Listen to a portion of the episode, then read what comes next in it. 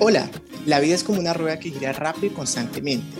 enlazando fichas únicas de colores en el camino que van dando soporte, experiencia y carácter. Somos Carlos y Silvia Rueda y esto es La Rueda Multicolor, un espacio donde hablaremos de diferentes métodos y alternativas para desarrollarse en los múltiples aspectos de la rueda y aplicarlos de forma realista y a tu manera. Bienvenidos. Bueno, sean bienvenidos a nuestro segundo episodio de La Rueda Multicolor. En el día de hoy vamos a profundizar sobre la primera dimensión que mencionamos en el primer podcast, que si no lo han escuchado los invito a hacerlo porque es una buena introducción y un abrebocas para entender un poco cuál es el eje de nuestras temáticas y conocer un poco sobre los temas que van a venir de ahora en adelante. Entonces la dimensión que vamos a tratar en el día de hoy es la emocional. Entonces para empezar, vamos a aclarar en primer lugar cuál es la definición del concepto de emoción, porque una emoción es una respuesta del ser frente a un estímulo externo. Y digo ser porque no solamente los seres humanos sentimos emociones, sino también esto lo podemos ver claramente en un animal cuando siente miedo, cuando siente angustia, cuando siente alegría y que lo interpretamos pues en las en la acción, en las acciones que pues ellos finalmente hacen. Entonces, ¿cuál es el objetivo de una emoción? Es el llevar al individuo a tomar acción y adaptarse a la situación dada. Y bueno, generalmente solemos encontrar la clasificación entre emociones positivas y negativas. Pero en este punto considero que el hecho de llamar emociones negativas a las emociones que son un poco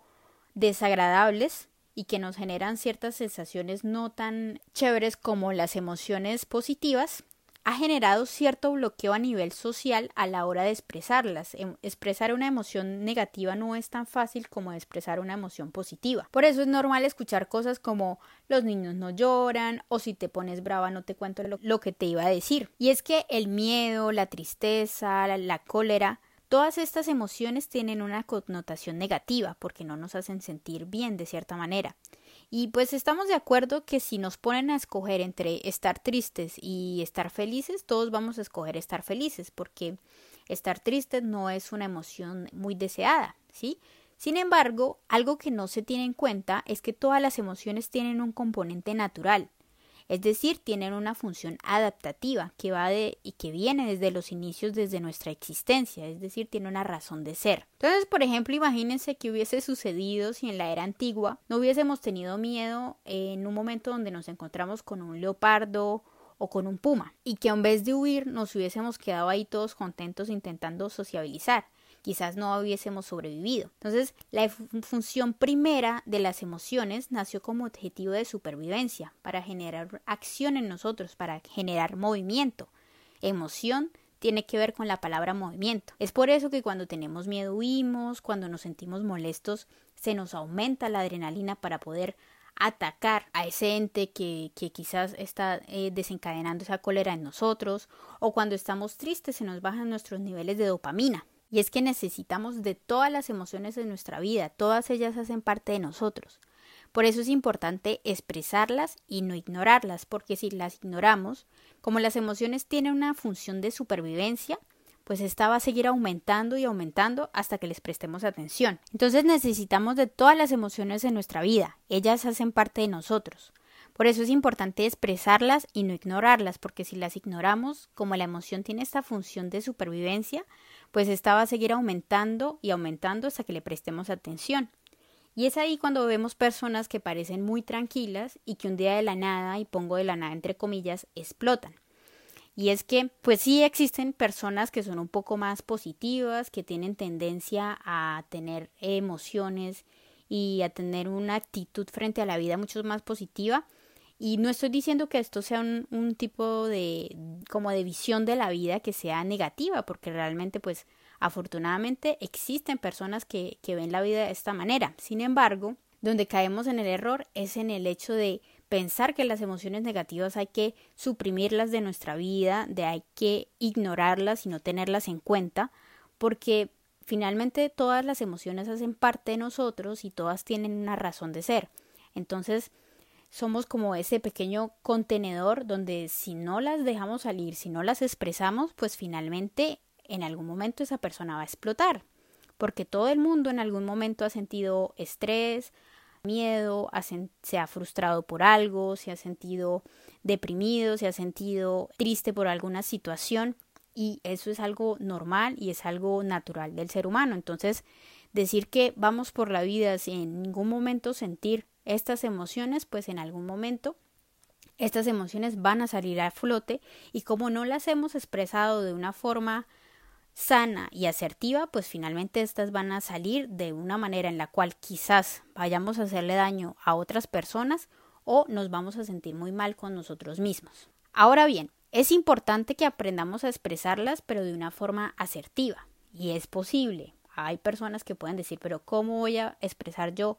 mi cólera o cómo voy a expresar yo mi tristeza de forma asertiva? Esto es posible. Porque ahora no estoy diciendo que si estamos molestos vamos a tratar a todo el mundo mal y pues que se aguanten porque para qué me puso bravo, para qué me molestó con eso, para qué desencadenó esta situación, ¿sí? Ella esa persona se lo merece y por eso tengo que hacerle daño y hacerla sentir mal porque ella ya me hizo sentir mal a mí, ¿sí? Entonces, es posible expresar estas emociones llamadas negativas de una manera adecuada sin hacernos daño a nosotros mismos ni tampoco hacerle daños a terceros, porque esta no es la idea, esta no es la función con la cual las emociones surgieron en, la existencia de, de los seres vivos y de los seres humanos. Entonces, como dice Daniel Goleman, las emociones están diseñadas para guiarnos en la vida, no para dañarnos. No tenemos que hacernos enemigos de nuestras emociones negativas. Entonces las emociones están caracterizadas por ser volátiles, pero con un enorme grado de intensidad. Entonces las emociones tienen una duración muy corta generalmente,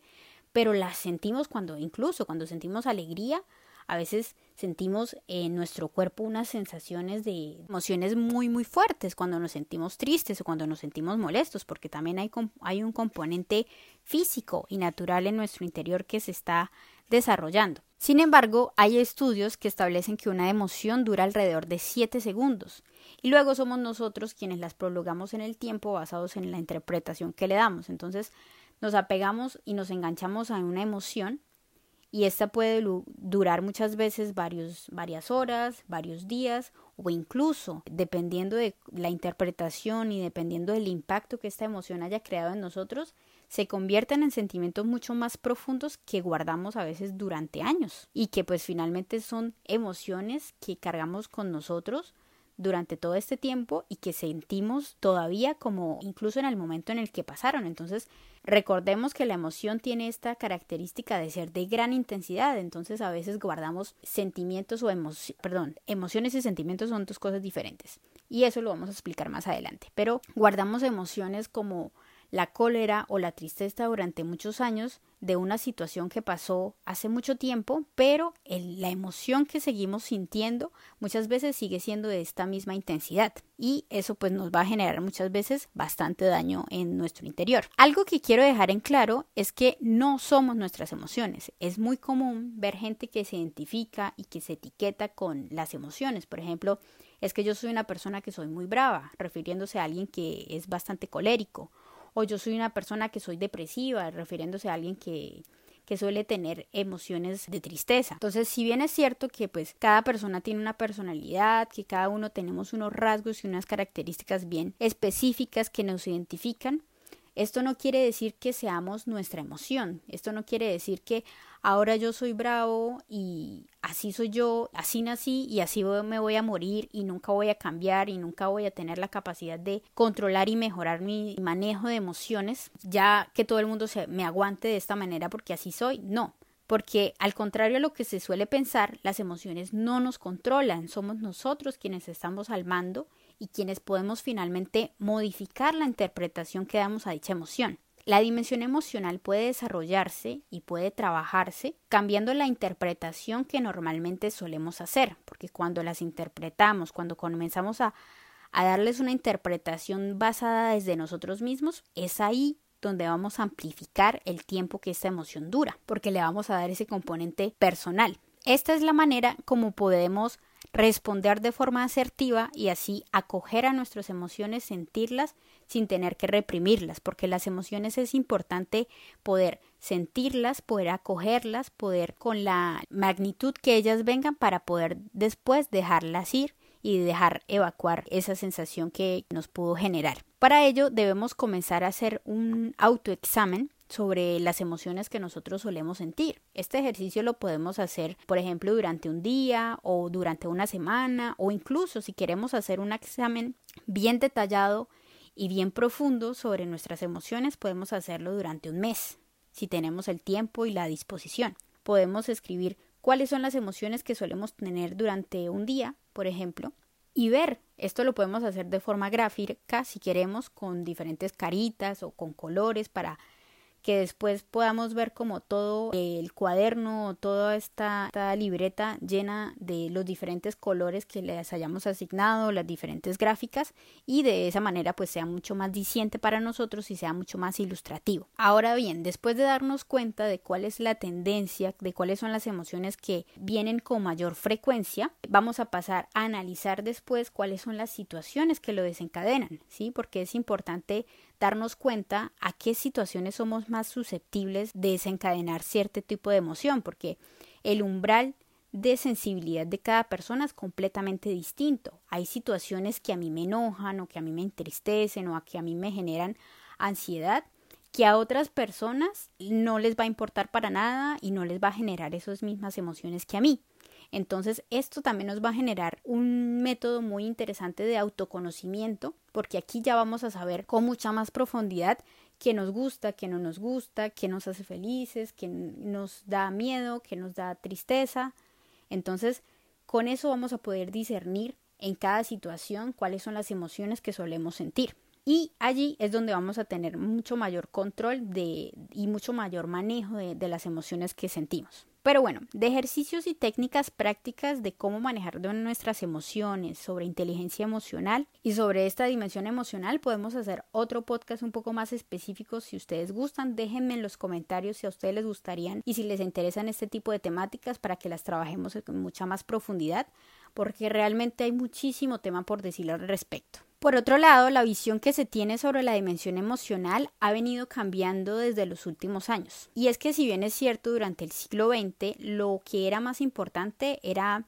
la parte racional porque estábamos en una era muy intelectual, donde la sociedad era vista desde un tipo más rígido y mecánico, donde la sobreproducción era lo más importante, donde la eficiencia era lo más importante y sobre hacer más eficientes los procesos, pues era como la prioridad. Hoy en día, en el siglo XXI, vamos viendo de manera mucho más frecuente la importancia de las relaciones y el desarrollo personal. Esto lo vamos viendo en áreas como la educación o como el empleo. Pues ya he visto que pues una persona que se desarrolla a nivel personal y en su dimensión emocional va a tener mucho mejor desempeño a nivel general en la vida incluso que aquella persona que solamente se ha enfocado en acoger conocimientos y en tener muchos, muchos conocimientos eh, de manera técnica. Entonces, por ejemplo, podemos hacer la similitud entre dos personas en una empresa. Una persona que se ha basado en toda su vida simplemente en trabajar toda el área técnica, toda el área de conocimientos y que no digo que no vaya a ser un excelente trabajador porque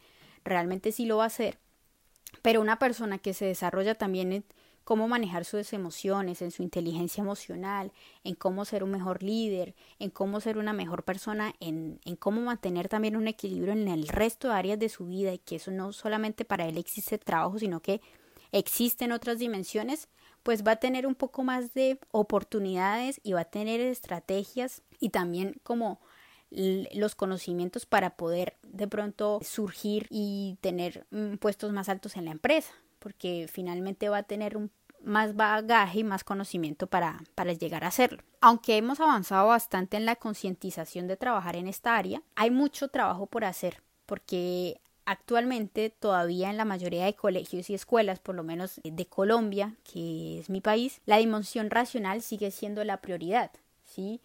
Tú te puedes desarrollar muy bien a nivel emocional, pero si sacas un cero en matemáticas y en química, pues pierdes el año. Y es que mm, desafortunadamente todavía no hay muchas materias que estén relacionadas con la parte de las emociones y el desarrollo emocional. Y no estoy diciendo que las matemáticas o la química no sean importantes, claro que sí. Y ya dependiendo también de cada persona con la profesión que ésta escoja, pues va a ser más o menos importante y va a estar más o menos presente en su vida profesional. Pero sin embargo, cuando vemos los contenidos a veces en los colegios, nos damos cuenta de que muchas de estas temáticas que se trabajan